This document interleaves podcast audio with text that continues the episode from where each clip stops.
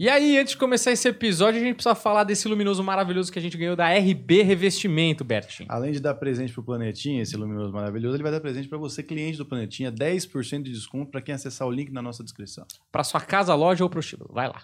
Olá, tudo bem? Estamos começando mais um episódio de Planeta Podcast. Sejam todos muito bem-vindos. Esse Cineclube Gaveta, não é? Que quando a gente tá de bobeira, a gente não gosta de ter tempo livre, então a gente faz isso aqui, não é? Humberto? Claro que não, Daniel. Isso aqui é ao vivo. É, ao vivo. Nós estamos ao vivo. Pode falar com a gente que a gente responde, manda superchat. Só respondo mesmo no superchat. Sim. Que eu também não sou, né? Não é, sou otário. o quê? Sou trouxa Isso. seu? Paga aí pra você ver como a gente responde. É. Responde. Responde. É, vamos falar aqui hoje sobre Clube dos Cinco. Nós vamos, mas antes você tem que falar uma coisa, Daniel. Porque, olha, se eu, Então até fala, quando? pô. Até quando Fala aí. eu tenho que te lembrar? Esse cara ficou jogando pra mim? Fala, porra. Lembrou? Você, Fala. você é a garota propaganda do nosso Pois é, programa. né? o rostinho bonito que Fala vende. aí. O que, que eu preciso falar, então? Você precisa falar que nós temos show sexta-feira no Acústico Business É. e no Teatro Ruth Escobar. São dois Certo. shows, É. não é? E como é que faz para comprar ingresso, Daniel? Não sei, eu que te pergunto. Como é que faz? Como é que faz, Juliano, para comprar ingresso? A gente está no Samp e no Simpla. É só você ir lá, acessar o link e comprar. Onde está o link? O link está aqui na descrição. Pronto. Olha que Tá falado já, viu? Como vocês sabem. E o show é maravilhoso ou não é maravilhoso, Daniel? Olha, pra mim é sempre maravilhoso, né? Porque a gente enche as burras de dinheiro, não é? Sempre com aquele show lotado, o pessoal pagando caríssimo pra lá assistir. Aí a gente, porra, praticamente comprei um Bentley no final do show passado. Que interessante. Então, nós estamos e eu não tô sabendo. Onde que estão essas burras? Eu não recebi uma burra, Daniel. E as pessoas, você acha que não tá compatível? Olha, tá confuso, porque eu, eu achei que eu tinha que ficar rico quando a gente faz show Pois lotado. é, cara, eu também achei, mas é aquele apartamento em Miami tá dando muita despesa. Ah, complicado, complicado. Mas quando você puder, Aham. você me me deixe pra lá também. Ah, eu deixo, eu deixo, eu empresto a casa. Você me empresta? Quando eu não tiver, né? Lógico, eu também não quero ter que conviver Sim. com você durante minhas férias, Poucos né? fins de semana eu não tô lá, mas os que eu não tiver, geralmente tá, chovendo. Aí eu te empresto a casa, o cara vai até Miami. Legal, escroto. Eu tô lembrando agora de uma sketch que a gente ia fazer no Prêmio Multishow de Humor, que era o Patati Patatá. Hum. Que o Patati era gente boa, mas o Patatá era um pau no cu. E aí o Patatá ficava com todo o dinheiro das produções. Mas quem que ia fazer? Era eu e o Nil. É. E aí o Patati, puta, era mó bonzinho, tentando, não, Patatá, deixa eu ir também. Você Aí era falava, bonzinho, né? Eu era bonzinho, Obviamente. obviamente, bonzinho. E o Nil, né, aquela cara de palhaço crush que Uhum. fuma, todo com cara de delinquente, era malvado. E aí eu tinha que ir num Fusca carregando todo o cenário. E É. ele ia, tipo, tranquilo pro show. Chegava lá, tava Avião. tudo pronto, entendeu? Que o Patatá era a estrela. Curiosamente, o Patatá era o empresário, né? Da dupla. É, o Patatá, na verdade, devia ser a família do Patatá, É. alguém muito próximo ali, Sim. pra, porque o Patatá comandava mesmo. Ganhava muito cacau o Patatá. É, mas vamos falar aí de Clube dos Cinco, que a gente visitou esse clássico dos anos 80, que tem uma trilha sonora muito boa, uma música que ficou muito famosa, né? É, e tem o nosso amigo, o irmão do Charlie Sheen também, né? Sim. Que tem nada a ver com ele, impressionante. Pois é, não usa drogas, não tem doenças sexualmente transmissíveis, é um cara, eu diria assim, comportado. Não, loiro do olho claro. E, e latino, né? Eles são latinos, né? Com a cara de não latinos, É, então, né? Com eu não sei, porque o pai dele, inclusive o irmão do Charlie Sheen, parece mais com o pai, né? É o, é o hum, Martin Sheen. Hum, Que ele tem uma baita cara de irlandês, na verdade, né? uhum. Agora, a mãe, a nome dela nem é Esteves, pelo menos o artístico, né? Agora, na vida real, pode ser que seja. Agora, eles escolheram o sobrenome da mãe. Só o Martin Sheen escolheu o nome do pai, né? E ele tá bem, né? O menino tá muito bem no papel do. do, do- ele, ele não é o valentão, ele é só o atleta famoso, bonitinho e tal, né?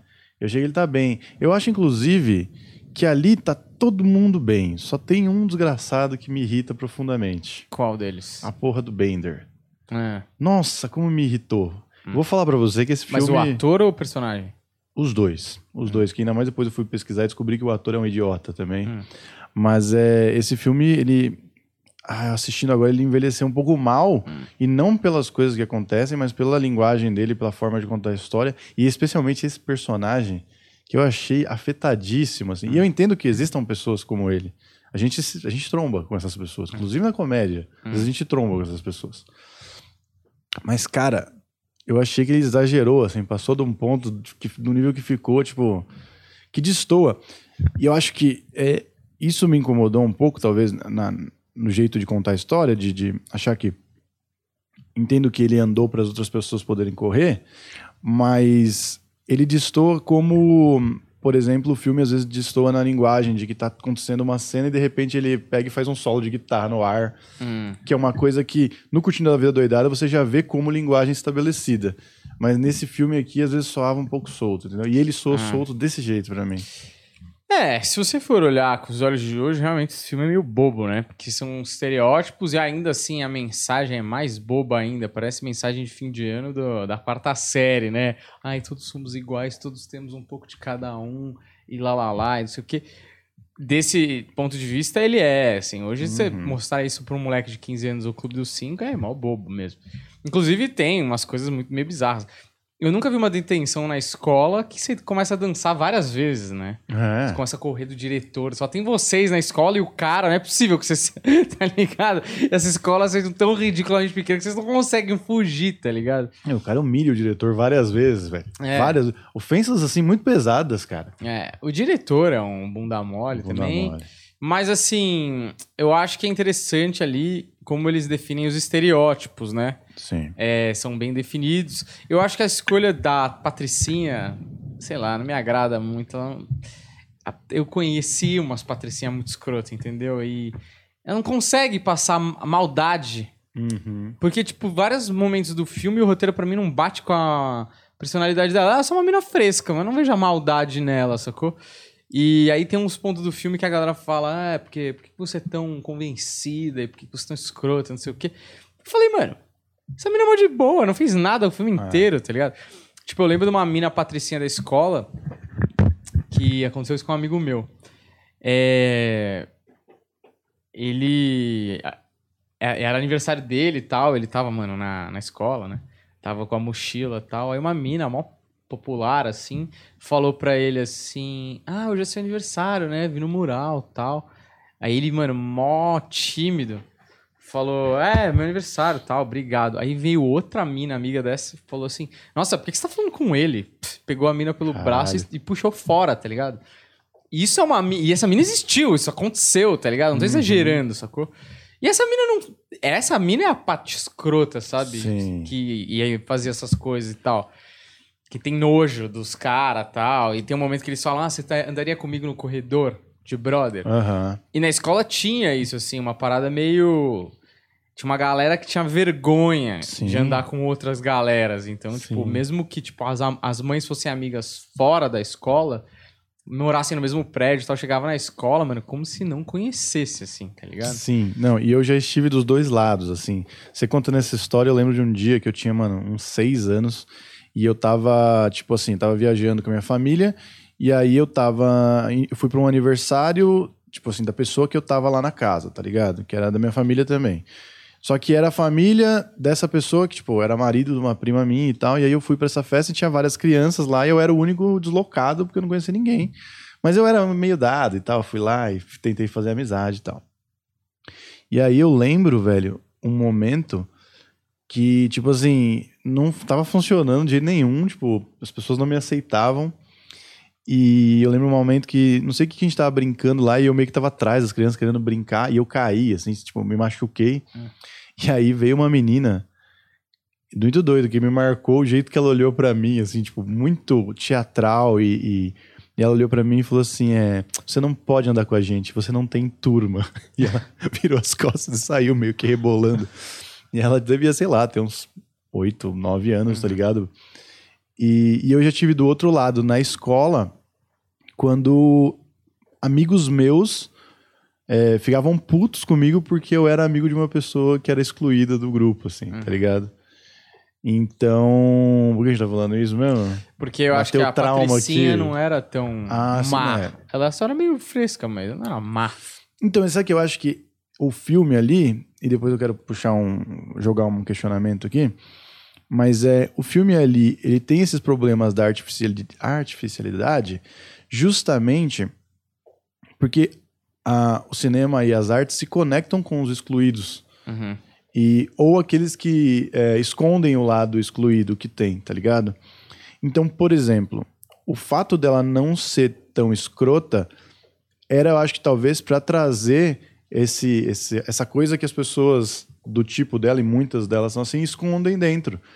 Mesmo porque ela levanta de que ela não vai olhar para pro, pro Brian depois quando a vida voltar ao normal. E por que, que você faz isso se você não é assim? Muita gente joga o jogo, tá Uhum. ligado?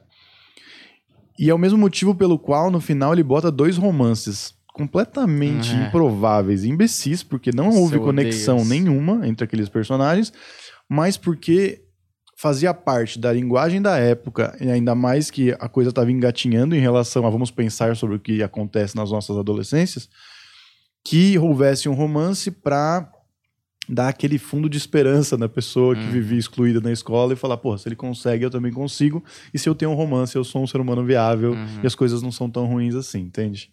É, é horrível, mas sempre tem. Esse tipo de filme adolescente, cara, a gente já falou isso antes. Sempre tem. Graças a Deus o Virgem continuou virgem lá, o moleque. Escolheram Claramente não tinha a menor. Se ele tivesse acabado com uma mina no final, eu ia falar, mano, vai tomar no com esse filme, tá ligado? Olha, esse delinquente que ameaçou É. ela de estupro algumas vezes durante o filme, beleza, ele merece alguns beijos. Mas você, nerd, escreve a redação pra gente, cala sua boca. Porra, velho. Exato. O moleque que escreveu a redação ainda deu um beijo na redação. Falou, que otário, velho. Os caras ficaram nove horas sem fazer nada e ele ainda fez pra todo mundo o bagulho, sacou? Não, é, tem várias coisas. É que assim, é um filme de câmara, assim, né? Que só tem aquela sala, basicamente. Então deve ter sido baratéssimo. Essa 12 porra. milhões? Não. 12 Não, não é possível. 12 milhões foi o filme de ontem. É. Minha cabeça tá misturando as mano, coisas. não é possível. 12 milhões, os caras têm uma alocação de praticamente. Olha, mas é possível, porque eles tiveram que reconstruir a biblioteca, porque eles gravaram no mesmo colégio do Ferris Bueller lá, tá ligado? Que é um Ah. negócio que ele, ele faz nas produções dele, né? O. O. Como é o nome do. O. Ai, caralho. O que fez no, no Natal aqui? Meu Jesus. Natal?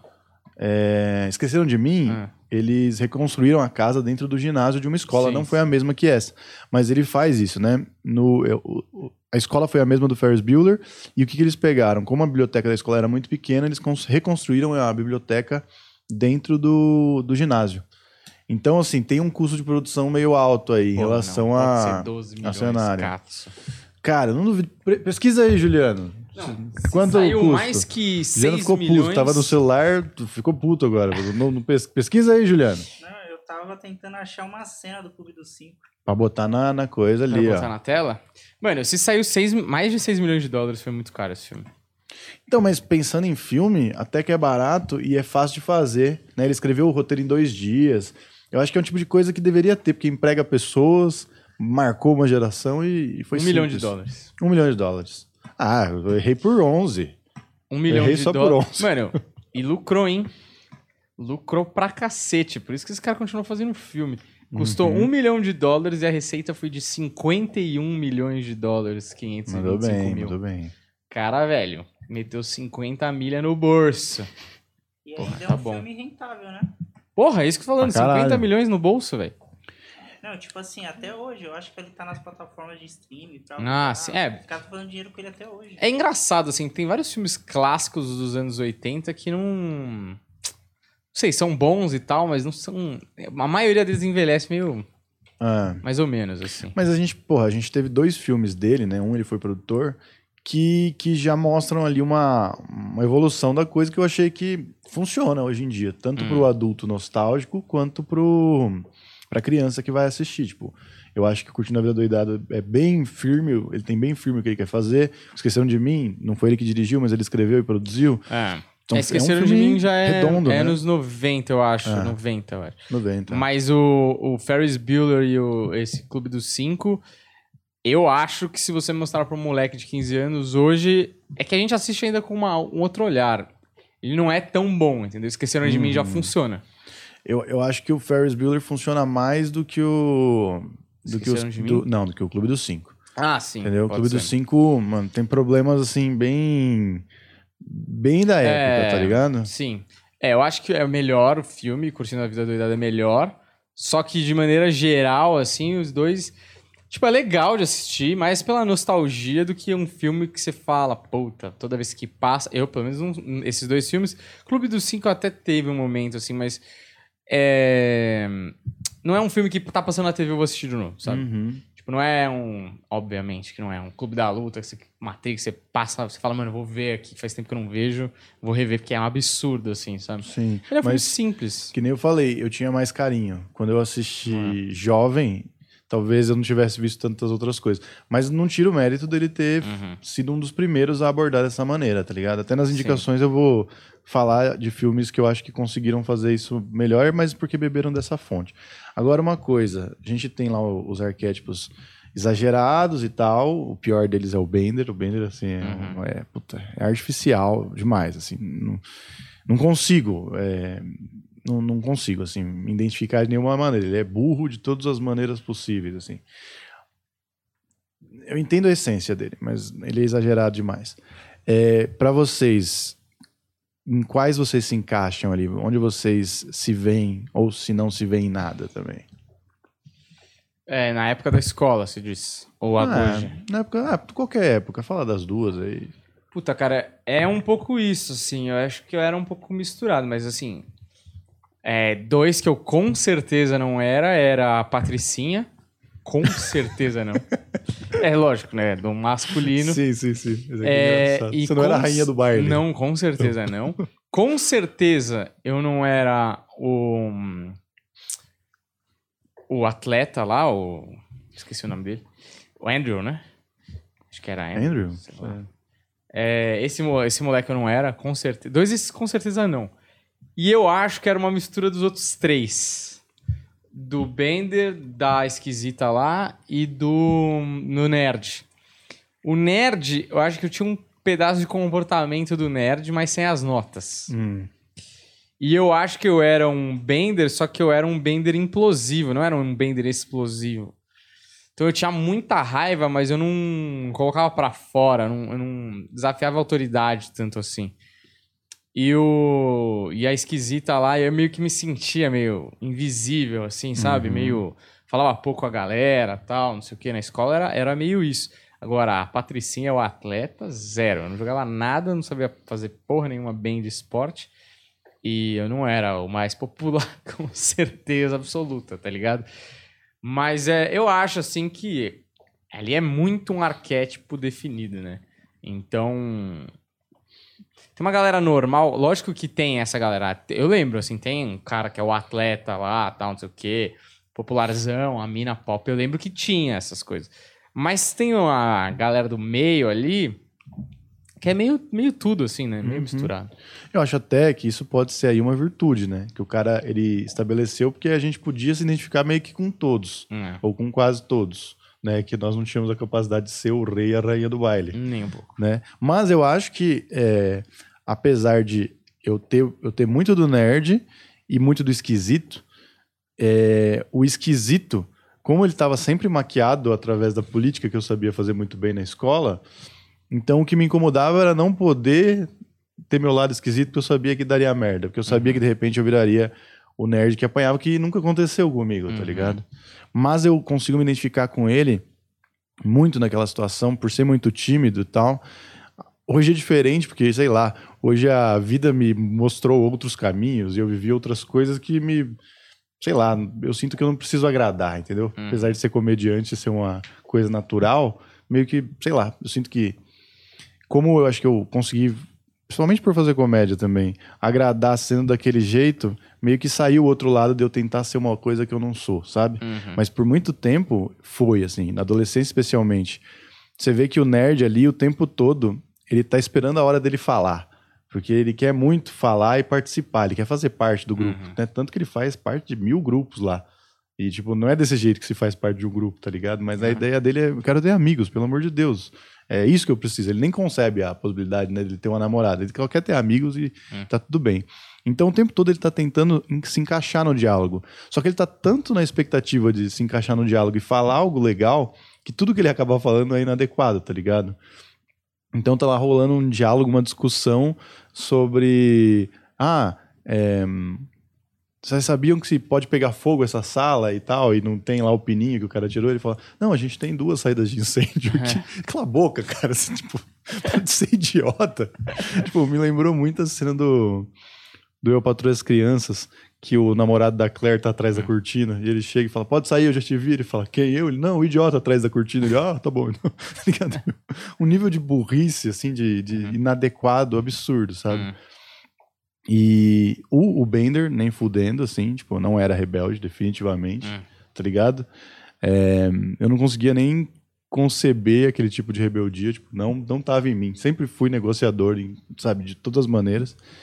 E o atleta, eu tive meus momentos atletas, tanto que os meus amigos, que eram muito nerds também, achavam que eu era popular porque eu jogava futebol e tal. Mas, tipo, beleza, eu gostava de jogar futebol e, e corria atrás disso.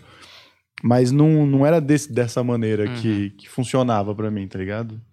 É, é, mas tem uma parada do atleta que eu tinha, mas que gerava tipo um bender pra mim. Então, eu tentava fazer tudo que que as pessoas queriam que eu fizesse, e isso me dava muita raiva, sem perceber conscientemente que eu fazia tudo tentando agradar toda hora e às vezes falhando, até mesmo tentando, me dava um ódio e eu não conseguia saber por que, que eu tava sentindo tanta raiva o tempo todo, tá ligado? Então, só muito depois eu fui entender que, tipo, agradar a galera, tipo, tentar fazer as coisas que a, que a galera tá pedindo. O que você tá fazendo, meu? Cara, por incrível que pareça, aquele, aquele fio ali tá pegando a pontinha, cara. Como pegando a pontinha onde? No, no vídeo, mas a parede é preta e a gente não percebeu. Ah, entendi. Mas olha que cuidado. Olha que menino cuidadoso. Parece que ele. Olha lá. É um ninja, ele veio um ninja. Parece, parece que ele tá no, no parapeito da, do prédio, de lado, como se ele fosse se matar, velho. Ele é o vento, né, Gabriel? O Gabriel. Gabriel. Meu Deus do Eu céu. não sei o que acontece. Quem é Gabriel que você tá me traindo? Eu Você tá fazendo sei. um podcast com o Gabriel? Já te chamei de Gabriel, já te chamei de Guilherme, entendeu? Eu não consigo. A minha Senhora. cabeça tá totalmente perdida. O Eu falei que podcast tem um ano de vida. O cara Não. tá com Alzheimer degenerativo com 30 anos. eu falei com toda certeza. Quanto custou o filme? 12 milhões. Foi o de ontem. Eu falei, Eu não velho, consigo mais. impossível ter custado 12 milhões. um Meu filme Deus que do acontece céu. num lugar só, velho. Deve ter sido filmado em um mês aquela porra, Mas no olha, máximo. Esse momento foi todo três patetas de um jeito. Eu Porque tentei ser discreto pra não interromper, mas piorou a situação. Não, Que câmera que que, você o cara que for colocou? ver no vídeo vê só as costas mó tempo, ficou meia hora aqui no meio. Não, eu deixei câmera? a câmera em você. Você tava falando, você tava falando. Bom, você- do- depois que a gente revelou a sua identidade secreta aqui, que ele era tipo o Slughorn, tá ligado? Quando o Dumbledore chega, ele é o sofá. É o Juliano se camuflando. Juliano, o Juliano era a cortina, só que ele virou a cortina do outro lado, né? Juliano, já que você se intrometeu aqui, meu, apareceu aqui na, na câmera, fa- você não. assim não, cara, só no. Ah, apareceu, todo mundo viu aí. É que você não viu que você Não não, é tava no, você não tava no seu lugar. Juliano, quem que é você no Clube dos Cinco, Juliano? Cara, eu acho que eu, eu também não tenho um arquetipo ali, não. Era muito misturado na época da escola. Eu, eu com certeza era o garoto que apanhava. Porque Ah. eu tive que andar com uma galera mais é, tipo, maior que eu, para o pessoal parar de me bater. E eu lembro que eu era meio nerd, mas apesar de eu estudar, assim, gostar de estudar, gostar de coisa nerd, eu gostava de uma bagunça. Então, Ah, eu sei, jogar videogame com seus amigos, né? Juliano, você era um nerd, cara. Claramente, você não deu uma característica de outro arquétipo, velho. Cara, não, velho. Eu cabulava a aula pra caramba, velho. Bicho. É... é Pra que fumar eu- droga, não, Juliano? eu nunca fui pego. Pra fazer o quê? Pra ir jogar basquete Ah, ou ir moleque. pro fliperama, cara. Fliperama, nerd, né? Basquete, fliperama. É. Porra. É nerd, cara. Mas você não era o nerd Você, você era transão? Você era transarino? Cara, não. transarino. Você não era transarino? não. Nerd, né, Juliano? É. Não me deu uma característica de outra, outra possibilidade que não Mas- fosse o nerd. A questão do, do nerd do Juliano é: você era o nerd que você ficava puto aí e falava, vou ser rebelde, vou furar a aula pra poder jogar? Ou é só porque você Vou queria. furar a aula. O cara vai inventando. Ou só porque você queria muito jogar? Cara, eu só queria muito jogar. Entendi. Eu era, ah, sei lá, eu, eu andava com uma galera que a gente, tipo, sei a gente preferia tacar fogo na escola do que ficar dando ideia nas minas, tá ligado? A gente era meio que da bagunça mesmo. Mas a gente sempre es- estudava muito, mas a gente gostava de aprontar umas paradas. tá Você ia bem, tirava boas notas. É, só que pra, pra poder bagunçar, a gente tirava boas notas. Eu acho que era isso. Nerd. É.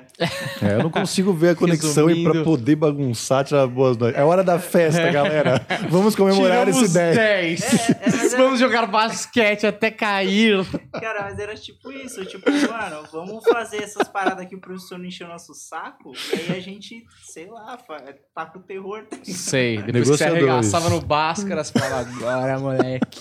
Ninguém segurar nós. Mas você vê que é um negociador, entendeu? Porque ele já pensava, É, pô, ninguém vai me encher o saco porque eu tirei 10. Pois é. Vou para o flipper. Vou pro flipper. Até cair, Eu meu. tenho uma lembrança muito vaga de uma professora chamando a gente, assim, o meu grupinho de canto, falando assim, mano, quem vocês pensam que são? Só porque vocês tiram boa nota, vocês acham que vocês vão poder fazer o que vocês querem? E ela, tipo, meio que. Ela, a gente achou que não, mas ela sabia de tudo que a gente tava fazendo, tá ligado? E a gente Hum. ficou muito, tipo, caralho, a gente, a gente pode ser pego a qualquer momento. A gente já percebeu que você é péssimo em se esconder aqui, né? Isso não mudou. Olha, eu já contei excelente. a história do piripiroca, Não. porque tem a, a, a, a parte do nerd burro, né? O nerd burro é o, é o pior de todos os mundos. Eu sou esse. Não é? Você era o nerd burro? É, porque eu andava. Não é que eu andava com os nerds, eu não andava com muita gente, mas assim, eu era mais dos nerds do que dos popular. Só que as minhas notas eram igual dos popular, entendeu? Então eu tinha o pior dos dois mundos. Eu odiava a escola. É, cara. você tinha um pouco do revoltadinho. É. Revoltadinho, não quero fazer. Não vou fazer. É, tanto é, é que antes de ser expulso da escola, eu tretei com a professora de artes que tava grávida. Isso aí que a galera Hum, falou. Você contou essa história já no podcast? Da briga com a professora de É, artes. porque eu já sei essa história. Eu, acho que eu, já- eu- eu eu imagino a gente gravando alguma coisa. Talvez lá Não no podcast antigo. É. Não, é, tipo, eu, eu, eu fui entrar em ponto de ebulição, assim, quando eu comecei a perceber que, tipo, eu podia fazer ou não fazer as coisas. Mas rolava uma treta dentro de mim, assim, de tipo, mano, você tem que fazer. E pra se desencilhar disso, o único jeito era meio no, no choque, assim. Então, eu tinha umas explosões. Eu matava aula pra cacete, assim. Eu lembro no primeiro semestre da, do colegial, eu matei 60 aulas. Caralho, mano.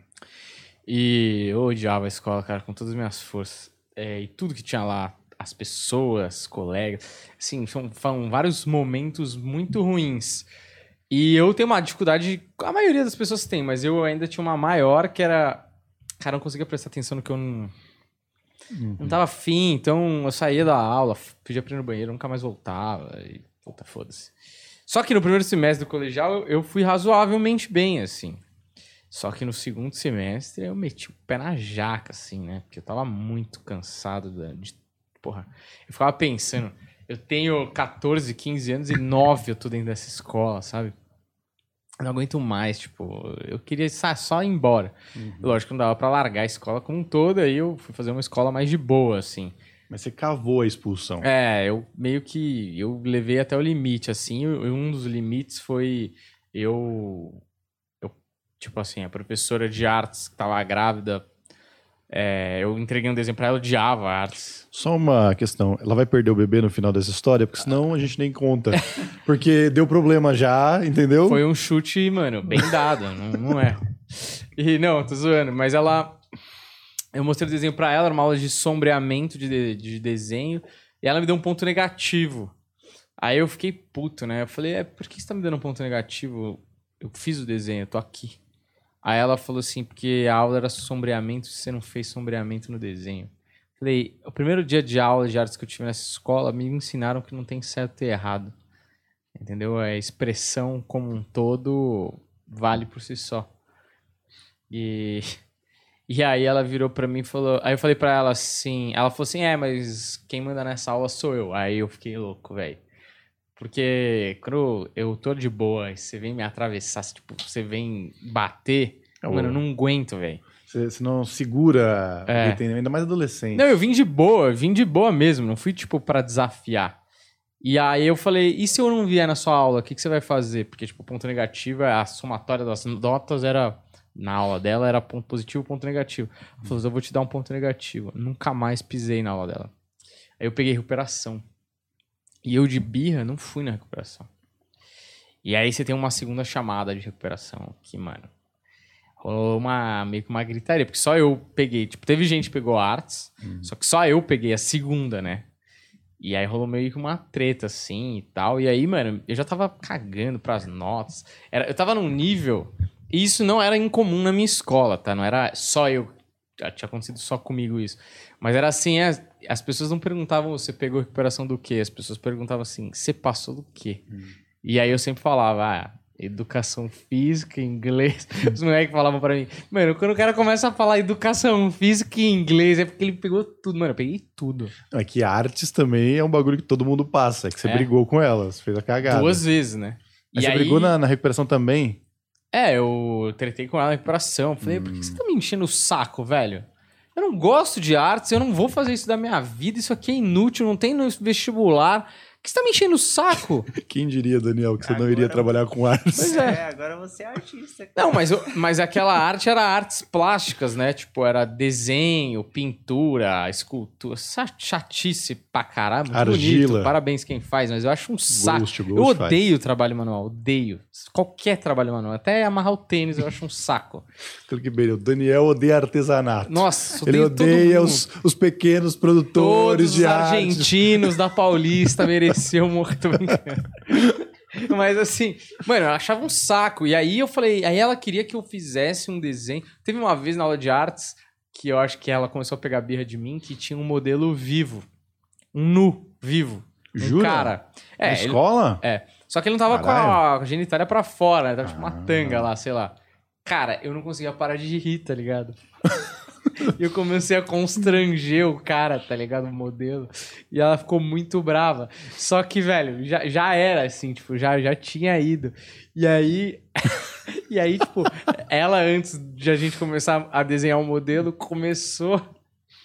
Começou a explicar o que ela queria, né? Qual era o objetivo da aula. Aí ela falou, uma das primeiras coisas que ela falou, ela falou: não precisa fazer o, o, o modelo como um todo, pode escolher uma parte do corpo. E ele tava de tanga. E eu no desenho, antes de todo mundo, desenhei uma puta de uma rola. que era a única parte que não tava à mostra, tá ligado? Porra, eu não conseguia artístico. parar de rir. E aí eu acho que ela pegou birra de mim, mano. Eu não sei, mas assim, eu fui pra conselho é, para ver se eu passava de ano ou não e tal. E eu só tinha pegado uma matéria que eu não tinha passado, aí você vai pra conselho, né? Era química. Era química, não era física. E aí eu sei que ela votou muito Hum. fortemente por conta da minha disciplina pra me espirrarem de lá e tal, não sei o quê. Basicamente, ela foi o diretor encurralando o Bender no, no depósito É, mano, você não tem como ganhar. e falando: olha, você vai preso e eu vou estar aqui fudendo com a sua vida. É, eu não acho que era tanto, mas assim, é, eu acho que A vontade dela era essa. É, talvez, assim, mas é. Mas a maioria dos professores, na verdade, eu queria passar invisível, assim. Eu queria só ter a nota 5 e sair fora, sacou? Eu era um aluno completamente medíocre. Se você pegar o meu currículo da primeira ao primeiro colegial, 95% das minhas notas são tudo C, né? Porque era ABCD, Uhum. era tudo C. E raramente, assim, depois da quarta série, raramente eu tinha um B. Raríssimas vezes. Eu só queria completar o trabalho e sair fora. Eu odiava tudo aquilo. Eu sempre não gostei. Agora, assim, é, entendo que foi um momento na sua adolescência, não sei como é que você lida com isso hoje, mas temos um professor de artes Pois aqui, é. que obviamente você é chefe dele, não quero influenciar a decisão, né? Quero ver agora é, quem, Sim. quem é macho É. mesmo. Para dizer o que, que você pensa, Juliano, se um aluno seu chegasse e dissesse a arte é subjetiva, não tem certo e errado, pau no cu do sombreamento. Só para saber se o Daniel tava. Porque, olha, eu vou falar, vou dividir com vocês. Eu discuti na minha primeira aula de roteiro na faculdade, tenho vergonha até hoje, porque depois comecei a aprender sobre roteiro e vi que eu estava completamente errado, É. que a mulher, que era uma loucona também, tá errada em todas as outras coisas da vida, mas aquela ela tava certa e eu era um idiota e fiz a classe, perdeu uma aula discutindo comédia com ela, ela, ela sabia mais do que eu. Uhum. Entende? Vamos descobrir agora, Daniel. Não tira Uhum. teima com o nosso professor de Vamos artes. ver. Se Sua você opinião é bom você pensar mesmo. Cara, pra começar, nem teria discutido com o Daniel, cara. Não, não faz sentido. Ela. É, é assim. É, é que o Estado ele pede pra gente. Eu não sei se era escola particular ou do Estado, mas a gente Ah. tem que seguir a cartilha, tipo, tem que ter uma nota. Tá ligado? E eu, eu acho que o método de avaliação dela era assim: você tem que fazer algo parecido com o que eu fiz. Uhum. Que já não é mais um- uma coisa válida pra gente hoje em dia na faculdade. Hoje em dia a gente tem que avaliar o que o aluno fez, tá ligado? Independente se ficou igual ao nosso ou não. Então, vai ser não tinha feito nada. Não, eu tinha feito um desenho, mas assim, sabe o que que era... Não, não tinha feito Era- sombreamento. Era uma casa. Ah, eu não sabia fazer sombreamento, velho. Foda-se o sombreamento, não é tão importante, caralho. Só que sabe o que eu fico puto? É, agora eu tô lembrando aqui. é, era muito puxado academicamente o colégio. O colégio era, era um colégio difícil. Inclusive, é, ele era tão foda assim que a semana de provas era muito osso, porque caía de propósito. Então, era a semana inteira de prova. Provas foda de fazer, difícil mesmo, assim. O nível era muito alto. E era assim, a divisão era você fazer a prova de matemática junto com a de biologia. Uhum. Então, tipo assim, eu era o tipo do aluno que estudava um dia antes. Mano, é impossível estudar. A É. quantidade de matéria que eles davam, duas matérias. Sim, Uma já seria difícil, tá Isso é ligado? burrice mesmo, eles fazem e é ruim pro aluno, deixa o aluno. Nossa, era, muito era, mal. era uma pressão filha da puta. E, e eu lembro que a gente tinha aula integral. Então, artes era tipo assim: a aula começava às sete da manhã, a aula de artes começava às três da tarde. Mano, eu já tava louco, já tava tipo assim, eu não aguento mais estar aqui dentro, tipo, assistindo o nego falando comigo, tá ligado? Tipo, eu achava assim, insuportável ter que ficar trancado lá dentro, ouvindo coisa que pouco me interessava, pra passar de ano, porque assim, era grito no- na escola, era grito na em casa. Então, tipo assim, chegava uma hora que eu falava, velho.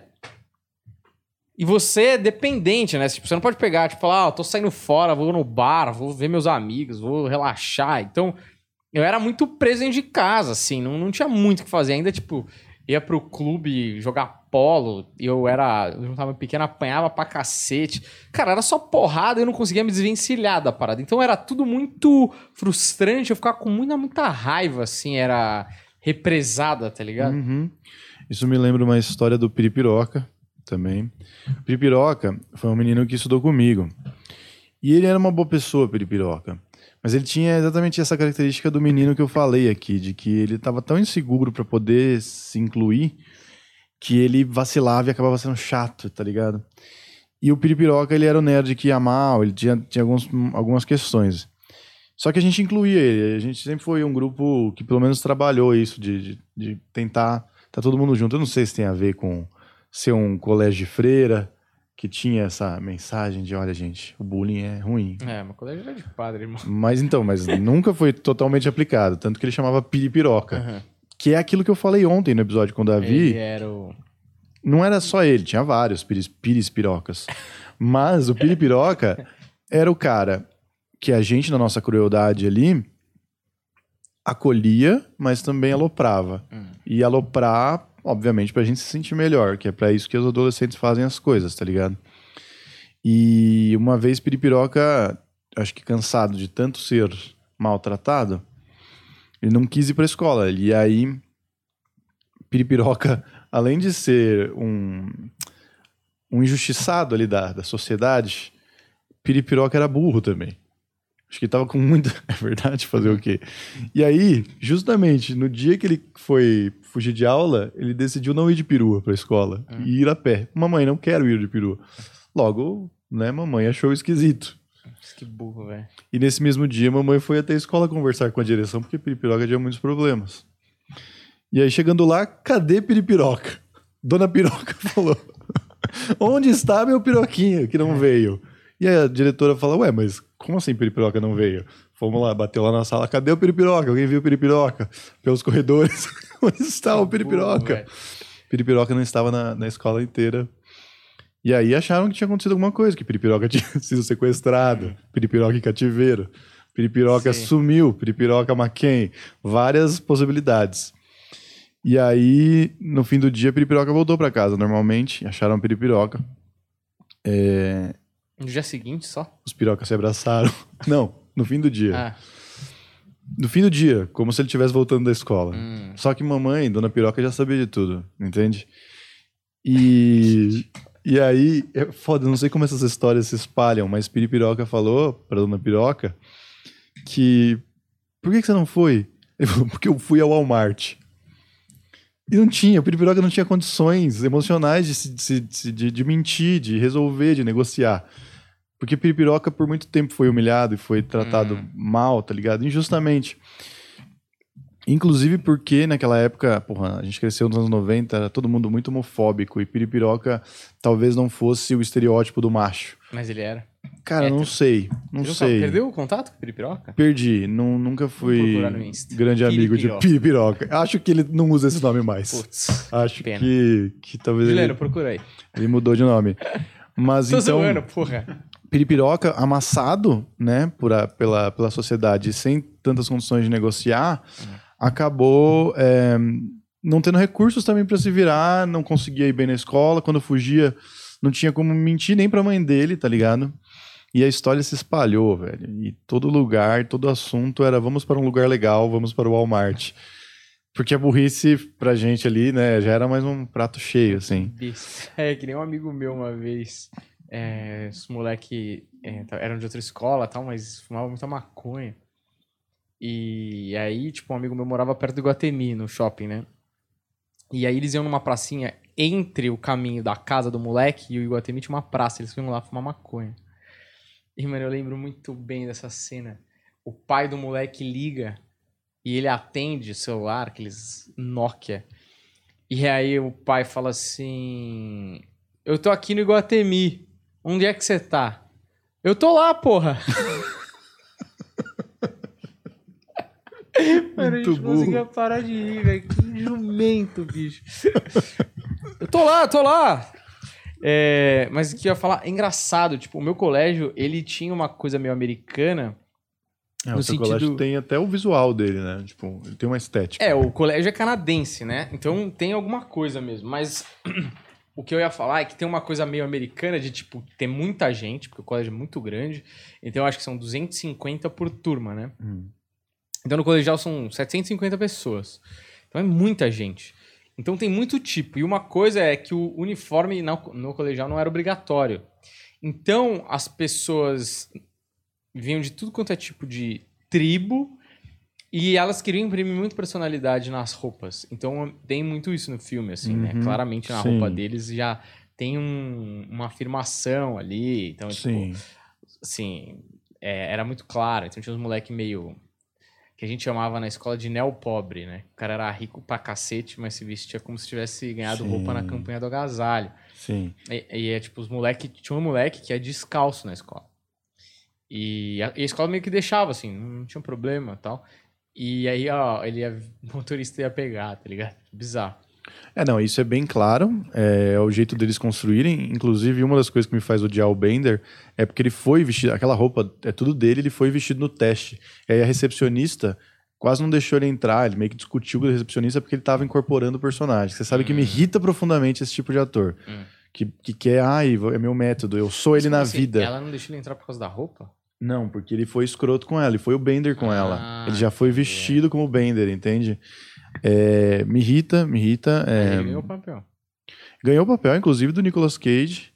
Só que assim, mano, você tem 25 anos, tá fazendo um papel de 16. Hum. Ah, velho, pelo amor de Deus, faz na hora do trabalho, não vai ficar. Puta cena, cada recepcionista, coitada lá, tá trampando. Tem que receber um idiota que nem você, que se acha artista, tá ligado?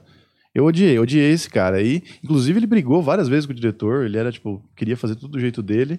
E as sequências de Clu- Clube dos Cinco, que eu acho que nem deveria ter, a única ideia boa que poderia era que ele, ele escreveu um roteiro, acho que 2005. É, foi quatro anos, acho que ele morreu em 2009. Foi quatro anos antes dele morrer. E aí seria realmente eles adultos e as consequências daquele dia. Caralho, toda vez.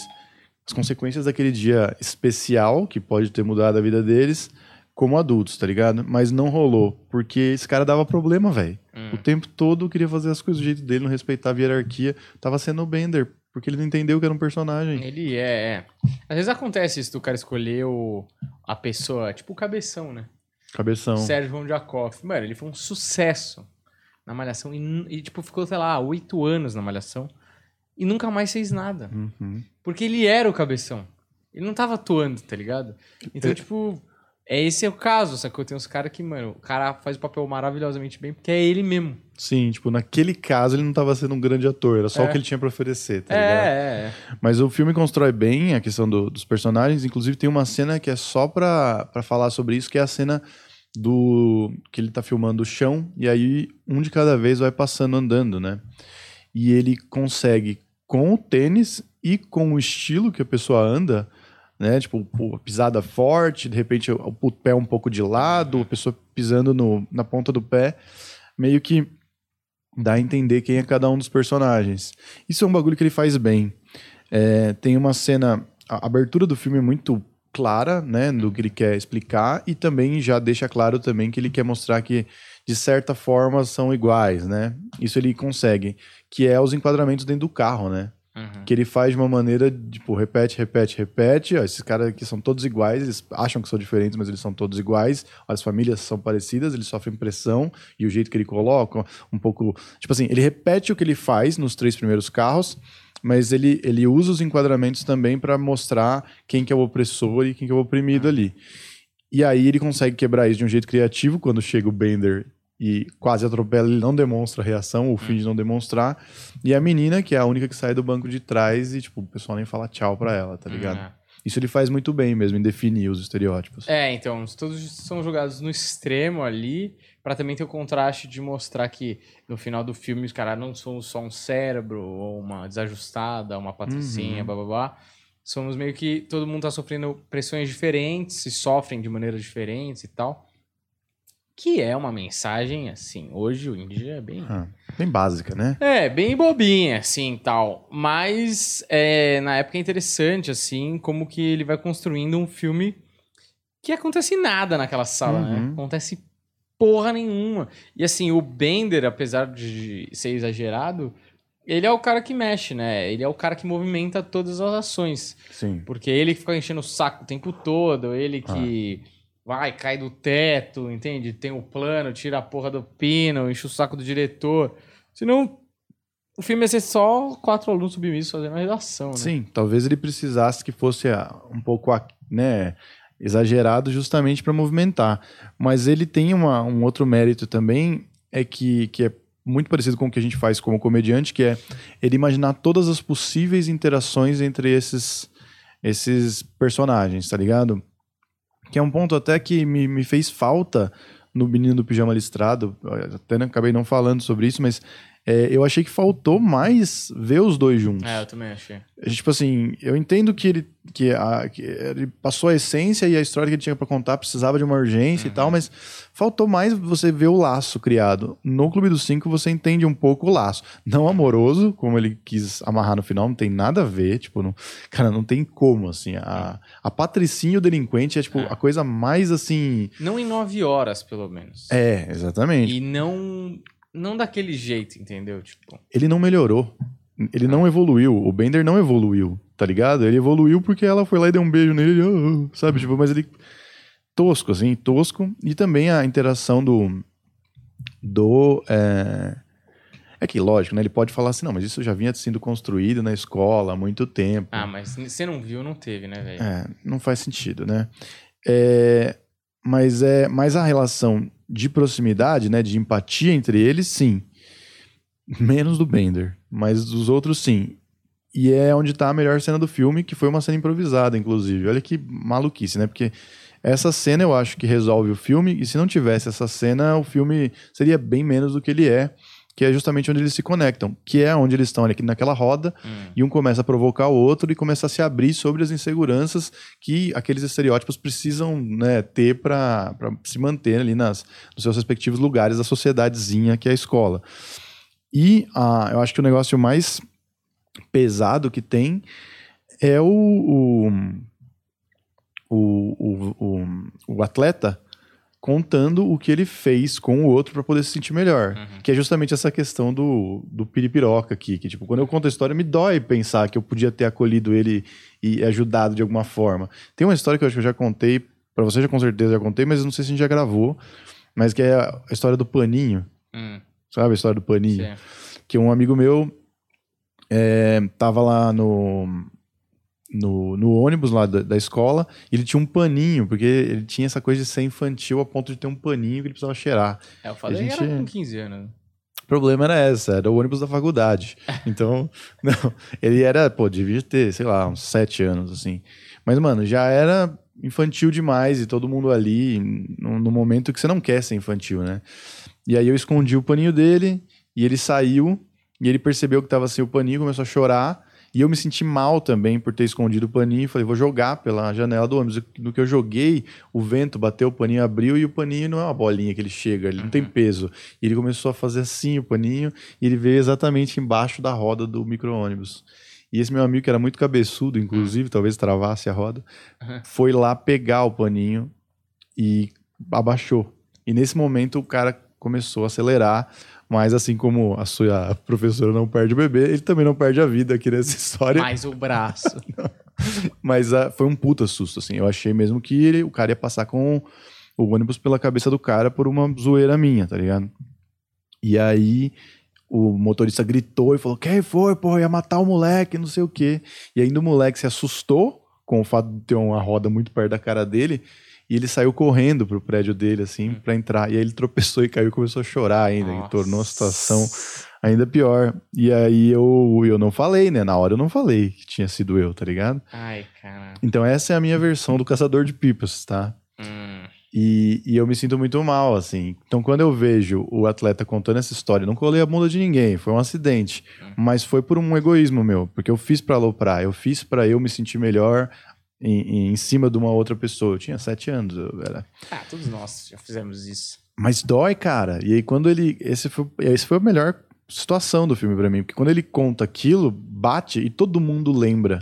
Que é um efeito meio 13 Reasons Why, sabe? Que é- começa a te mostrar várias situações em que você foi omisso, que quando você é omisso, você também meio que contribui sobre tudo que tá acontecendo. Não que todo mundo seja culpado, é isso. Estamos, estamos É. todos em desenvolvimento, aprendendo. Mas é, conseguiu bater de um jeito foda, assim, tá ligado? É, mas acho que no final, tipo, quando eu penso nessas coisas, eu penso que a balança se equilibra, sabe, no final. Tipo, ah, já fizeram coisas desse tipo comigo e tal, e devo ter feito com outras pessoas e tal, meio que é lei da selva na escola, né? Meio acho bizarro assim, mas é meio que faz parte assim também da na época você não entende, mas faz parte de você começar também a se impor, porque Uhum.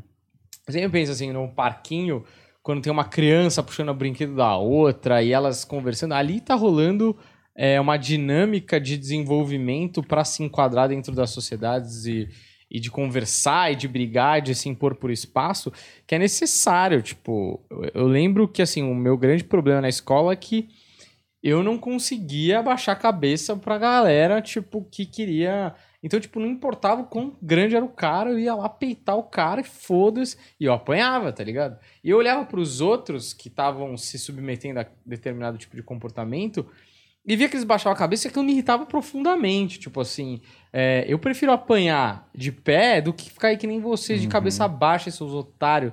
Que vocês, tipo, o cara entra na quadra e cê- vocês saem. Porque o cara entrou na quadra. Sim. E o cara, os caras entravam na quadra, os caras, tipo, da turma mais velha. Falou, ah, parou, parou, parou, que a gente aqui vai jogar aqui, a gente vai jogar aqui. E, mano, eu falava, a gente vai jogar o que, o quê, velho? Vocês são dentro da quadra, não tem horário aqui, a gente chegou primeiro. Os moleques, cala a boca, esse moleque é folgado. Aí vinha já os grandes, muito maior que eu. Aí os moleques começaram a sair da quadra, cara. E de repente, até se todo mundo é, se levantasse contra, vocês acabavam peitando eles, É. entre aspas, de igual para Ninguém ia igual. jogar, pelo menos. Era isso que eu queria. Uma vez eu peguei a bola e isolei a bola dos Sim, moleques. você me contou. Nossa, aí pau comeu, né? Pro meu lado, né? Cara, eu ficava puto, velho. Apanhei muito. Nossa, apanhei muito na escola. Porém, é, foi digno, né? Foi, foi, É. foi digno. É, às vezes meio burro, né? Mas é. Então, mas esse é é um ponto sobre, né? É, tem que escolher as guerras, óbvio. Você não pode guerrear o tempo todo, senão você vai acabar apanhando a maioria das vezes. Porém, é um tipo de atitude que, que vira chavinha, assim, tá ligado? E vira chavinha até pro, pro outro lado também, tá ligado? Sim. Puta, esse cara vai causar problema. Talvez seja melhor nem bater nele, porque vai causar problema pra gente. É. Ah, teve vários, teve vários. Mas assim, eu acho que isso vai moldando, assim, porque também é aquilo, né? Você começa a tomar essas atitudes que você não aguenta mais ser empurrado pro lado que as Uhum. outras pessoas querem, né? Você fala, não, vai se fuder. Você vai ter que me arrancar daqui, tá ligado? Mesmo que eles conseguissem, era um, era um jeito de, Ah. de Eu tentei, entendeu? É, Eu não sou um pau mandado que esses outros otários que estão aqui, sacou? Sim. Isso me tava muito. Inclusive, Juliano, todo mundo aqui abriu o coração, eh, contou situações onde passamos dos nossos limites, que, que não somos perfeitos, apesar de parecer. É Nós quase. não somos perfeitos. E Juliano, aqui, ó. eu não acho que ele é perfeito. Ah, eu sou bonzinho, eu ia pro Flipper É. e não conta que. Sou um puritano, não falo Cara, palavrão. Assim, eu me identifico muito com o Varela aí nessa parte, cara. Você brigava? Eu, eu apanhava também, justamente porque, assim, eu, era baixinho. É, ainda, ainda é, ainda né? sou, só que, tipo, no primeiro ano o pessoal tinha a estatura de adolescente, eu tinha a altura de uma, de uma criança de 9, tá ligado? Hum. E, e era isso, o pessoal vinha folgar comigo, eu, eu ficava encarando ou falando que não vou sair e eu apanhava pra cacete. Aí eu fiz uma amizade com os caras legais pra caralho e muito mais forte que todo mundo da escola e aí Ah, parei de apanhar e comecei a ser mais folgado ainda, sabe? o, Quer dizer, não aprendeu nada. Essa história do Não Juliano. a história do Juliano me lembra o Gênio Indomável, hein? Um puta filme, a gente podia fazer um Podemos fazer, podemos fazer. Vai. Já viu o Gênio Indomável? Não, ainda não. Ele também faz amizade com os gurilão lá. É, cara, que foi o jeito que eu achei, porque na minha escola era, eu acho que era pior que selva, cara. Ah, O então. pessoal era, era terrível, assim. E aí eu falei, ah, cara, não dá. Eu sempre pensei assim, eu falei, mano. Lembro quando eu tava no, no colegial assim, falei, Deus não dá asa à cobra, né? Porque se eu tivesse o tamanho do Shaquille O'Neal, nossa, eu ia arrebentar muita gente. Eu, Mas primeiro que eu falava faria assim. Então, é o que meu amigo falou. Ele falou assim, mas se você tivesse também, você não ia precisar, porque ninguém ia Exato. te, te peitar como te peitam hoje. Mas assim, eu lembro que eu falei, eu falava pra ele, mano, se eu fosse. Olha as coisas que você pensa quando você é adolescente. Se eu tivesse o tamanho do Shaquille O'Neal, eu nunca ia pegar uma fila na minha vida. Ele, como assim, velho? Ele falou, mano, quem que vai ser o louco que vai falar com um cara de 2,10, parece um armário, e fala, ô, você tá furando fila. Quem? Ei, ei, ei. Mano, não tem Espere como. aí, cara. É. O Shaquille O'Neal, velho, tem uma briga na NBA que ele parte pra cima de um cara no banco de reserva. Lembra, todos os que eu estou falando tem mais de 1,90. É. São atletas. Mano, precisa de uns seis caras pra tirar ele de cima do cara, velho. O cara era um absurdo. Imagina um cara comum. Você já foi naquelas placas que você fica do lado dele? Eu bato na cintura do cara, velho. Não, cara, é gigante. O cara é um absurdo. E é forte, né? Não é aqueles altão molengão, É. sabe? Não, mas ele não, vai- você não teria esses problemas na escola. Não você não teria, ia não. nenhum problema, Nenhum problema. inclusive. Porque aí, né, é o negócio da, da, da nossa, dos nossos é, instintos animais. Né? O maior, mais forte, É, mas é ele não meio tem selva. problemas, né? Ele domina o território. É meio Meninas Né? Malvadas naquela cena que ela fala que parece uma selva. Aí ela olha pro shopping, tá tipo, não sei o que, barulho de selva, os caras na fonte e tal. Uhum. Era meio selva, assim, mas eu fico feliz porque hoje tá tudo superado e todos os caras que eram muito populares na minha escola hoje são os fudidos, né? Isso é uma, uma coisa que pode acontecer. Mas tem também o que se dá bem, no fim das contas, que ele muda. Bem na hora certa. É, hum, é. podia ter virado um viciado. Eu tô brincando. Mas não. Eu não acho que todos são fudidos. Aliás, a maioria não tem nem contato. Mas. Eu fiquei feliz com quem eu me tornei. Uhum. Tipo. É isso que precisa, na real, É, né? entendeu? Foda-se. Eu, eu acho que eu virei um cara melhor, assim, por causa dessas coisas e tal. Um amigo meu da faculdade falou: Cara, as instituições que você frequentou, até que você é um cara gente boa. É, mas eu, olha, eu vou te falar, Daniel, que se eu não conhecesse você e dissessem pra mim, ó, seu sócio vai ser um Hum. cara que estudou onde estudou, que anda com tais pessoas, que fez tais. Nossa, eu ia falar, velho, nem fudendo, tem a menor possibilidade. É um, é um imbecil. É um imbecil que eu sempre odiei, que eu sempre discuti, entendeu? Exato, exato. Então, assim, realmente, você deu, você deu muito certo. Sobrevivi, né, cara? É. Sou sobrevivente aí você dessa. é uma aberração. Eu sou uma né, aberração. é. dessa galera. E é muito bom que a minha embalagem não diz, né? Não. As pessoas Não. ficam bastante surpresas quando descobrem que eu sou uma aberração. Mas- Quando você descobre que você tem um cérebro, né, Daniel? Ah, é, isso é. Isso é também. uma coisa rara mesmo. Raríssimo. Olha e fala, porra, Daniel? Aí começa a conversar com o Daniel e vê que o Daniel não é um imbecil, tá ligado? O Daniel tem é? cérebro. O Daniel não é. Muito bom. Agora, deixa eu só falar um negócio sobre a instituição família, que Hum. é abordada no filme. Né, todos ali, famílias é, com problemas, né? Famílias que hum, não estão dispostas a, a cuidar de seus filhos, basicamente, porque todas elas têm problemas também nas suas vidas pessoais, né? Então, assim, vem, é uma geração ali que veio de guerras, que, que veio de, de, de negócio que você tinha que trabalhar muito, né? Que era o que era vendido ali na sociedade americana, você tinha que trabalhar muito e tal, e tinha mesmo. E então, ou ele foi ensinado que você não tem que dar tanta atenção pro seu filho e o seu filho se vira, porque era assim, tá uhum. tá ligado? É, é, aquela coisa que o Siquei fala, né? Eu não posso culpar minha mãe por me espancar, afinal de contas ela tinha quatro filhos, era pobre pra caralho, tinha que lidar com tudo, né? Que nem, a, porra, minha, minha avó tinha 11 filhos, vivia na roça, uhum. tipo, rebentava todo mundo a hora que precisava, porque, mano, que energia essa pessoa vai ter para sentar e conversar, tá ligado? E eu acho que todos eles meio que passavam por isso por motivos diferentes, sabe? Aí você vai pegar cada uma das famílias, cada uma das condições sociais, cada uma das referências e tudo mais, cada um dos, dos trabalhos, das aspirações, e todos eles a, a, era que, mano, os pais não conversavam com eles, os pais impunham coisas para eles. E, e mesmo quando você tem tudo, né, que em alguns casos os pais ali eram boas famílias, né, tipo, dava uma estrutura para a criança, não é o suficiente, porque chega a ser uma omissão, né? Tipo, eu troco essa conversa por um brinquedo, por uma aula de uma coisa que você quer, por uma viagem, mas eu não converso com você, eu não dou carinho e tudo mais. Então, de todas as formas, essa omissão, ela também forma caráter, tá ligado? Não é só o pai do Bender que batia e queimava um cigarro, que aquilo, né? Cada um deles ali achava que a vida era pior, né? Quando a Patricinha começa a falar que a vida dela é difícil, a outra menina grita, como se fosse um animal. Tipo, mano, isso me ofende você falar que você tem dificuldades. Uhum. Mas todos eles tinham as suas.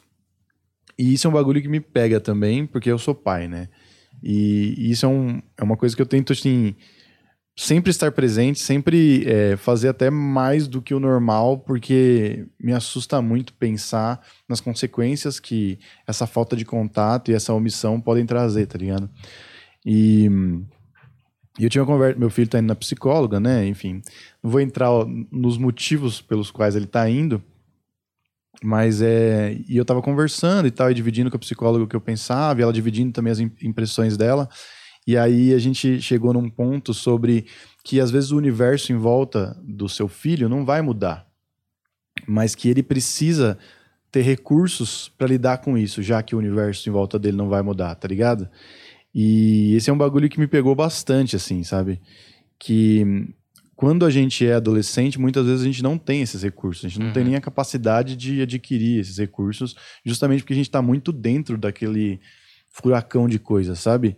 Aqui eles tiveram uma oportunidade de dividir um momento, assim, né? Se fosse hoje em dia, tava todo mundo no celular, então não ia nem ter filme. Mas é, eu fiquei pensando nisso, assim, no quanto é importante. Eu não sei nem porque eu tô falando isso, eu tô hum. acho que desabafando, colocando pra fora. Mas o quanto é importante a gente dar ferramentas para as crianças e, e para os adolescentes e jovens para que eles consigam lidar com as coisas e, sei lá, não ser presos como Bender, entendeu? Ou é. agredir alguém, enfim, que eles não explodam de outras maneiras. Que não é o caso do Theo, acho que está super seguro, mas estou uhum. usando o exemplo dele que é o meu mais próximo e tal. E, e, é basicamente isso. Eu não sei onde termina. Não, das famílias, mas eu acho que é necessário a rebeldia. A rebeldia vem de diversas formas. Pode vir a prestação, pode vir inclusivamente, exclusivamente, pode vir de vários jeitos, mas é. ela é necessária, porque é ali que você rompe com os laços paternais e você tenta se tornar um indivíduo e não só debaixo da, da asa. Ela pode ser bagunçada? Pode ser bagunçada. Ela pode ser ordeira? Ela pode ser ordeira. Mas, cara, tem adolescente que era quieto pra cacete e metralha o pessoal da escola, tem uhum. adolescente que era super explosivo e tido como um futuro presidiário e depois se encontra e se encaixa e vira um cara bem sucedido, vira um cara normal, vira um cara tranquilo. É, o ideal é que essa transição seja o mais saudável possível e menos dolorosa. Doloroso vai ser de qualquer é, forma. Exato. E desde que a sua explosão não, ca não cause mal para você e nem pro seu para as pessoas em volta de você, né? É, mas eu acho que, tipo, essa parada do adolescente pode acontecer na adolescência, pode ser tardiamente, pode nunca acontecer, é, da reclamação dos pais, dos pais praticamente se tornarem adversários, é um negócio meio natural, porque quando você vai se desvencilhar é, do seu pai, quando você é adolescente, é a primeira vez que você vai ver o seu pai ou sua mãe como um ser humano e não como o seu ideal de homem ou ideal de mulher. Uhum. Ideal de ser humano, aquela coisa, ah, meu pai vai bater no seu porque ele é mais forte. Nem é. Você acha que o seu pai é super-homem, assim. Você acha que sua mãe é a melhor mãe do mundo. E aí você, quando é adolescente, você começa a ver que, puta, você olha pra família do outro cara e fala, ah, o cara tem uns pais que se dão bem. Ah, ah sei lá a, o pai do cara paga, sei lá, a viagem pra Disney. Ah, o pai da mãe. E aí você vai falando, meus pais não fazem isso, ou meu pai não faz aquilo. E você começa a ver pela primeira vez de verdade os defeitos dos seus pais. E, e você quer que eles sejam perfeitos. Até hoje, tipo, você entende que eles não são, mas quando eles cometem um erro, você fala, mano, não é possível. Você não devia errar, você é meu pai. Uhum. Tipo, tem esse, esse cunho por trás, assim. Então, eu acho que, mesmo que os pais estejam sendo perfeitos, que não existe esse trabalho perfeito, é natural que o, que o moleque ou que a menina, sei lá, reclamem, se rebelem, se revoltem, fiquem putos, chateados, depressivos. É, todos esses sentimentos vão tornando a pessoa um adulto. São alguns anos, até porque seus hormônios não estão no mesmo lugar, você se torna realmente é, uma outra pessoa, porque a sua personalidade está se moldando muito ali. É, você tem que descobrir seus gostos e as pessoas com quem você anda e tal. E, e a escola é um saco mesmo, você já está no nono ano de escola tá, e você não sabe o que você quer fazer. Eu acho um absurdo, assim. A maioria das pessoas do colegial não, não sabe o que gosta de fazer. Uhum. Eu acho ridículo isso. É aquela coisa tão prisional que você não sabe seus próprios gostos, assim. Então eu acho que é natural o moleque se rebelar. Eu acho que todos eles, por situações diferentes, e qualquer um deles é, ia estar tá lá sentindo a pressão, ou ia estar tá puto, ou ia. É, aquela coisa do não gostar dos pais eu acho um pouco forte, porque, por exemplo, eu me rebelava com os meus pais, eu sabia que eu gostava deles, uhum. entendeu? Eu só não concordava com XYZ. Eu acho que nesse ponto eu também, né? Tive esses momentos, mas muito menos. Mas é a gente teve sorte, né? De ter boas famílias no fim uhum. das contas, tá ligado? Porque ali realmente tinha situações de, de da falta, né, da falta de presença e da falta de orientação e da falta de formação de caráter, uhum. inclusive, que eu acho que isso pra gente foi muito tranquilo, assim, uhum. tá ligado? Nossos pais, lógico, tinham características que iam nos desagradar, que ia causar o conflito, mas eles meio que, a mensagem que eles precisavam passar pra gente, eles passavam, uhum. tá ligado? Naquele caso ali, eram, eram coisas mais graves. Uh, agora eu sinto que tudo precisa de um meio termo, né? Mas que de certa forma as coisas estão evoluindo em relação a isso, sabe? A gente está, talvez por outros motivos que as crianças ficam depressivas e tudo mais, mas nesse ponto a gente consegue ajudar um pouco mais do que a geração anterior conseguia. É, uma vez eu estava num, num, lugar e aí tinha lá os, os pais brigando e tal, e aí um, um dos pais disse que eu tinha que bater no hotel. Ele tava, tipo, mano, três anos, ele tava numa fase que ele tipo, fazia um pouco de birra e tal, mas nunca tive um grande problema com o Theo em relação a isso. E aí um dos pais lá, que era mais velho, disse que eu tinha que bater no Theo. E aí ele veio usar um. Houve uma discussão lá de que, não, a gente não vai bater no Theo, tipo, não, não faz parte do que a gente acredita e tal. E aí é, o cara falou assim: não, mas ó, eu aqui, meus irmãos, apanhamos, estamos aqui. Uhum. E, né, tipo, crescemos bons seres humanos. E no caso, os dois tinham sido presos já. então, eu achei interessante é, que a, numa porrada não, não, não, não se tornou é, uhum. no, no, sentido de, pelo menos, seguir a lei mais adequados. Uhum. Entende? Então, é, eu acho que a gente evoluiu. Acho que a gente vai pecar, talvez pelo excesso ou por outras questões mas a gente consegue hoje um pouco cuidar um pouco melhor do psicológico dos nossos filhos, que uhum. antes acho que não existia nenhum cuidado, entendeu? É, eu acho que é necessário errar. Como pai, é necessário errar. Tipo, como mãe.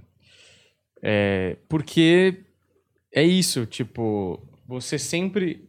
Você tá tentando acertar, eu tenho certeza absoluta que qualquer filho com 20 anos vai falar: Puta, eu lembro que meu pai fez isso aqui e aquilo lá. Claro, velho!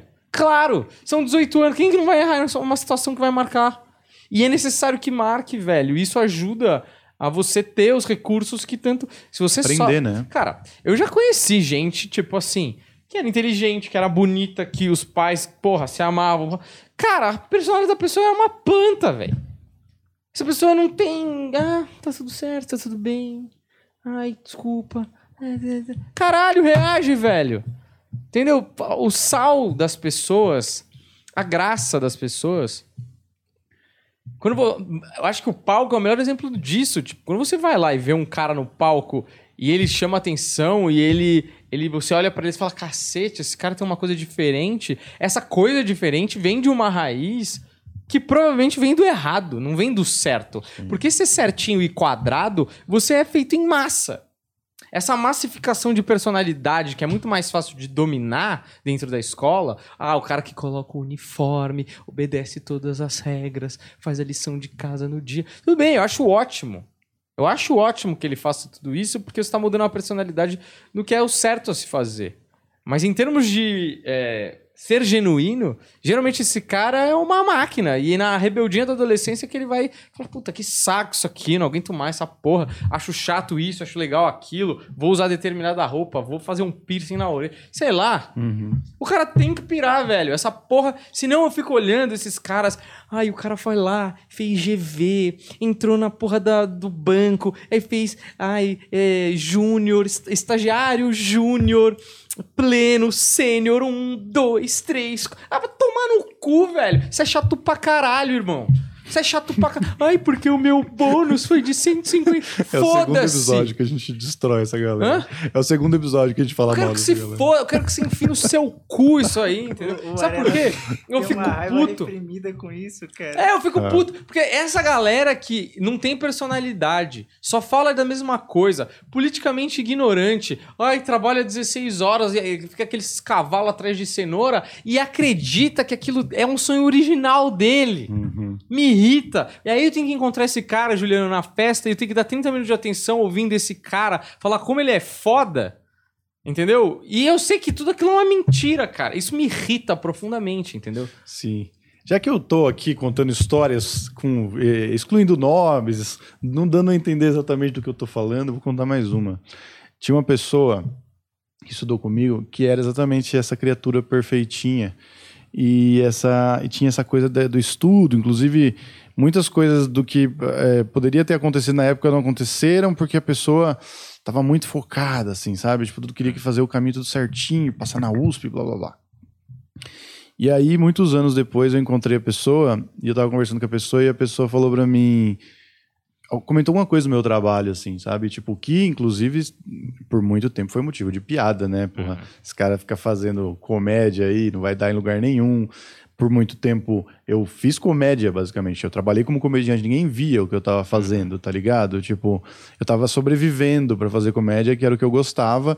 Isso foi muito julgado, né? Inclusive, fez parte do meu caminho eu jogar as coisas para cima e fazer faculdade de cinema e, e, sei lá, né? Não ter seguido esse caminho que eu até poderia ter seguido. E aí, é, nesse momento já estava no momento onde as coisas estavam dando bastante certo para mim. Aí a pessoa falou para mim: "Pô, parece muito que você gosta muito do seu trabalho, né?" E aí, tipo, eu tava num momento muito, assim, feliz mesmo com o meu trabalho e falei, é, meu, realmente, eu tô apaixonado. Lógico, tem coisas burocráticas que tem que fazer, mas faz parte, né? No fim das contas, eu tô fazendo o que eu quero. E aí, essa pessoa que viveu exatamente desse jeito, tipo, já tinha viajado o mundo, inclusive, pra é, fazer exatamente isso, voltou para trás porque não era isso, uhum. tá ligado? Porque desde o momento ele cravou um negócio que parecia o caminho correto certinho, sabe? E, e no fim, né, tipo, nesse, nessa história eu ganhei. Uhum. Eu ganhei, é entende? Mas podia não ser, entende? Toda a sociedade o tempo todo dizia que eu era o idiota e que essa pessoa estava certa por uhum. fazer desse jeito, tá ligado? E é engraçado ver, ouvir da boca dessa pessoa, assim, sabe? Tipo, a frustração de anos perdidos por uma coisa que você não teve personalidade de se ouvir uhum. e simplesmente seguiu a maré do que parecia correto, sabe? A rebeldia, ela tem um valor que às vezes ela é ignorada por pais e mestres, porque é óbvio, quando o, o Bender vira para um moleque, o nerd fala, você é o sonho molhado de qualquer pai, é porque o moleque que vai bem na, na escola, moleque que tem lá as amizades saudáveis, babá, babá, e segue essa trilhazinha aí meio óbvia, é menos preocupação, né? Quando seu filho vira fala você e fala, ah, ser comediante, você fala, ai, fudeu. São anos pra ver se ele vira, se ele não vai se frustrar profissionalmente, financeiramente, se ele não vai dar errado. se- É é um monte de tensão que você coloca. Quando ele segue essa trilhinha, você fala, mano, tá, tá suave. Em dois, três anos ele vai estar ganhando dinheiro, pau na máquina, tchau. Só que a rebeldia te torna dono das rédeas da sua própria vida. Porque um rebelde, ele não faz o que o outro quer. O rebelde, ele toma as decisões por conta própria. O rebelde, ele não vai ser acomodado. O rebelde é constantemente um indignado. E ele vai questionar as coisas. Que são coisas muito saudáveis. É óbvio que você não quer uma pessoa nem numa ponta que vai ser o certinho quadradaço e nem o rebelde que vai tacar fogo na escola. Mas é necessário um pouco de rebeldia na criação dessa pessoa. É necessário. É nessa rebeldia aqui que ele vai descobrir quem ele é. É nessa rebeldia aqui que ele vai ter um, um senso crítico de questionamento de coisas e vai falar: Puta, eu tô aqui nesse emprego há 12 anos de contador, nunca recebi uma promoção. Tô aqui ainda. Caralho! Grita, puxa, empurra, chega no chefe e fala: Por que, que eu não recebi? Não, vou sair daqui. Ah, eu tô lá numa rádio, trabalhando lá, 12 anos ganhando dois pau por mês. Grita, velho! Quando você grita, você não ganha um aumento, porra. Eu fico puto, cara. Eu fico muito puto com essas pessoas. E tem uma coisa, né? O Brian, o Brian, ele tava com um sinalizador pra dar um tiro na cabeça. Pois é. Então também, quando tá tudo, tudo muito, muito bem, tem que questionar. Tem que questionar porque pode ter um sinalizador no seu armário que vai queimar seu abajur. É, não, eu só fico puto, na verdade, porque a... Sub... Não, eu a- sei porque você fica puto. Eu sei muito bem porque você fica puto. Se tem alguém que sabe porque você fica puto, é eu. Sou eu Não, aqui. eu, eu que eu acho que a rebeldia é subestimada, assim, ela é uma pitada necessária na vida de todos nós. É, eu acho que ninguém consegue nada só obedecendo todas as regras, entendeu? Também acho. Acho que o jogo tem regras, só que tem regras pra serem quebradas, né, Juliano? Porra! Vai sair quebrando todas também, hein? É, vai, exato. porra, tenha noção. Não é pra virar o Coringa. Ah. Ah, sei lá, mas eu acho que também depende um pouco do seu pai e da sua mãe, né, cara? Do quê? Da rebeldia? É. Cara, tudo depende de muita coisa, né? Depende do seu pai, da sua mãe, do seu meio, da sua personalidade, como você percebe o seu redor. É, eu acho que tudo depende. Mas eu acho que no espectro saudável é yin e yang. Tudo é. Uma coisa só é burra. Se você for só bonzinho, é burro. É burro, porque o cara bonzinho, ele não luta por espaço. O cara bonzinho é o cara que não pega mina.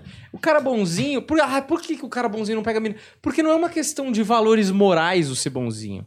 É questão de a vida não vai te entregar embalado no teu colo o que você quer. Você vai ter que lutar, velho. Não é uma luta constante? Total. E não é só pelo emprego, pelo aumento, pelo trabalho. É pela mina, é pelo. é- pô, você vai conquistar uma mina do.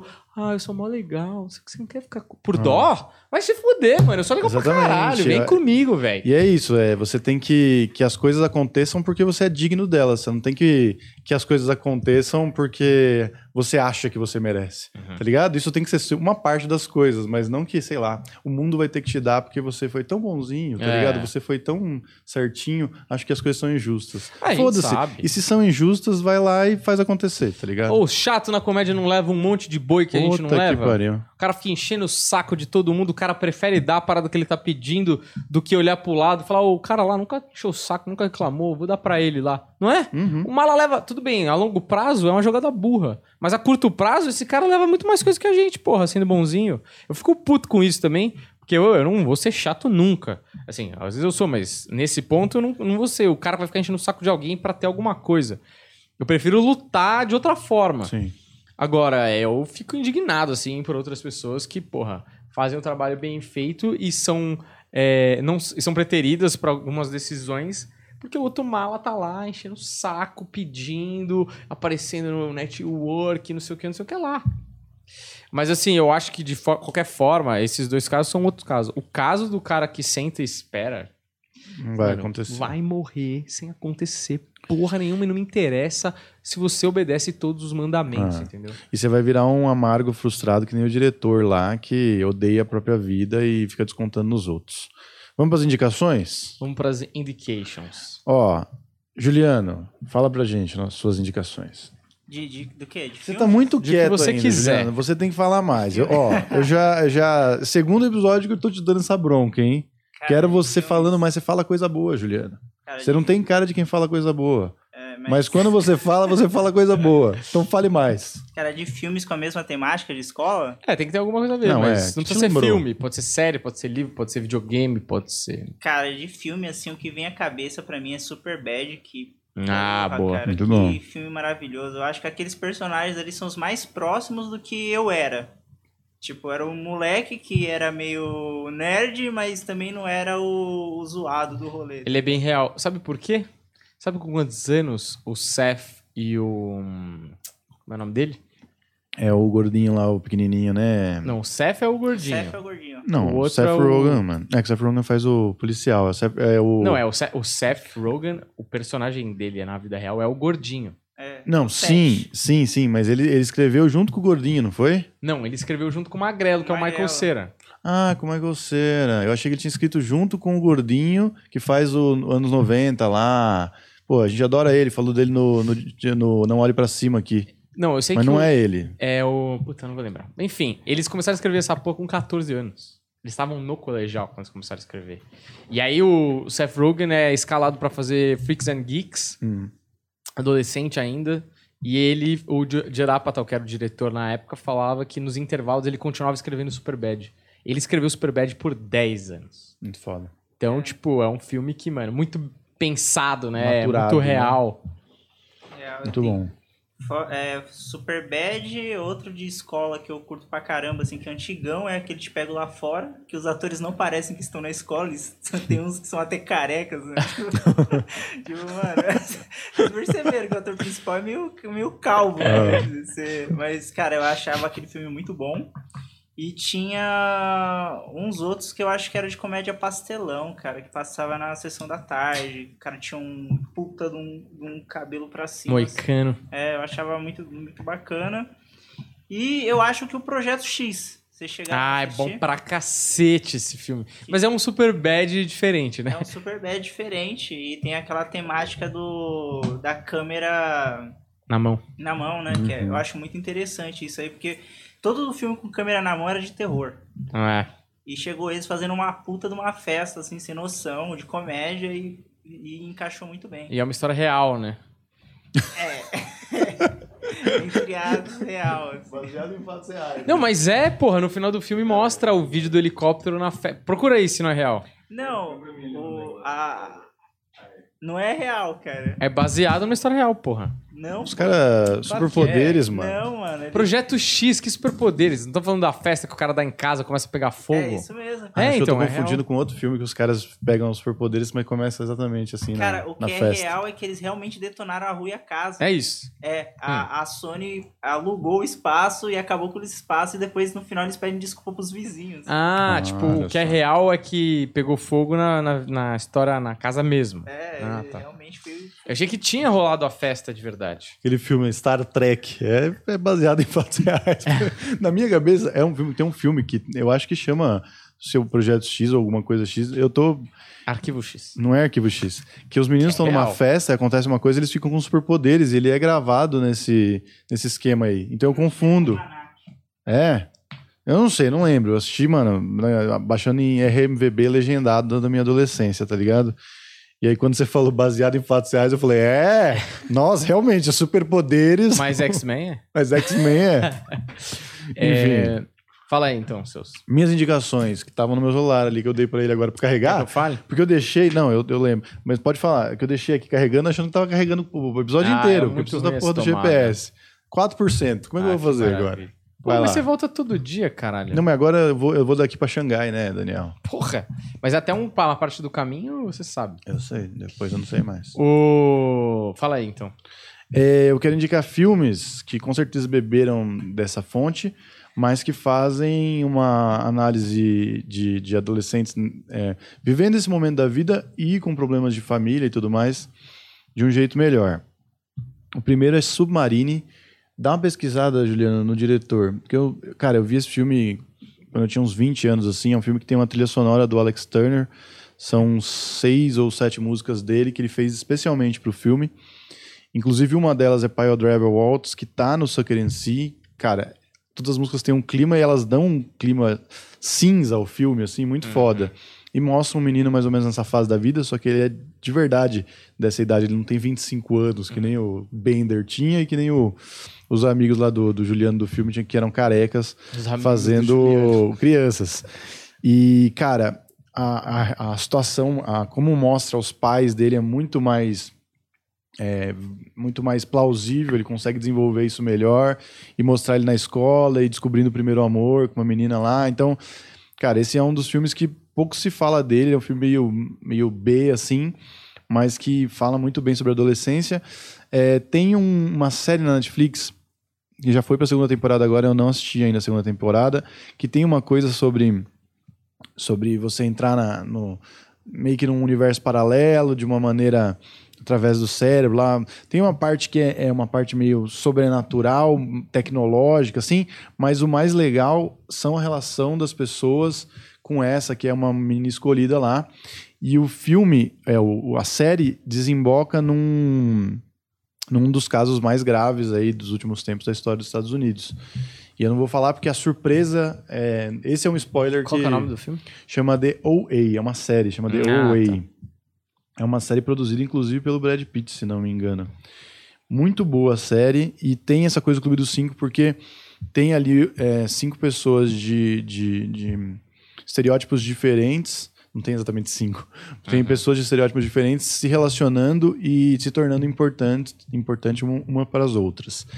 Queria indicar também Everything Sucks, que uhum. eu acho que também evolui, mas mantém o tom alegre, o tom descontraído que Clube dos Cinco tem. E talvez, talvez, é, Doni Darko, que já tem uma abordagem um pouco mais sombria e mais poética também, mas que, que eu acho que já também sobe um degrau de Clube dos Cinco. Assim. É, eu queria indicar American Pie 1, 2 e 3. Que porra. Clássico, cara. Eu fiz um negócio para assistir American Pie 2. Eu comprei o ingresso, eu e meu amigo. Só que a gente não tinha idade para entrar. A gente comprou o ingresso de outro filme tipo, três da tarde numa quinta-feira, não tinha ninguém no cinema. Aí a gente entrou, e aí, lá no Cinemark do Shopping Vila Lobos, é, você não entra e já entra na sala, né? Você entra e, tipo, as salas estão ali, você entra uhum. onde você uhum. quiser. A gente ficou esperando no banheiro uns 15 minutos para dar horário para abrir a sala da American Pie e entramos. Os caras pegaram a gente. A gente teve que assistir um filme de surf chato pra caralho. Uma merda. Mas enfim, American Pie 1, 2 e 3, que ali para mim foi a, as primeiras os contatos com aquela vida meio, puta, vai acontecer tudo isso na faculdade, vamos pegar mulher, vai ter festa, não sei o quê. Nada aconteceu, não mas o, a fantasia é muito boa.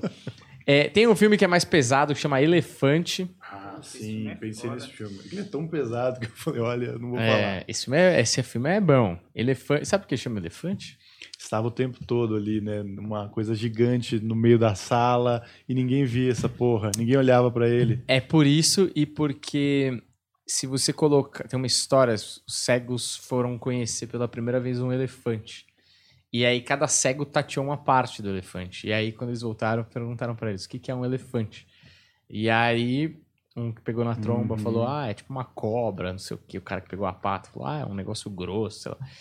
Então é a mesma experiência vista por vários pontos de vista bom, diferentes. Bom.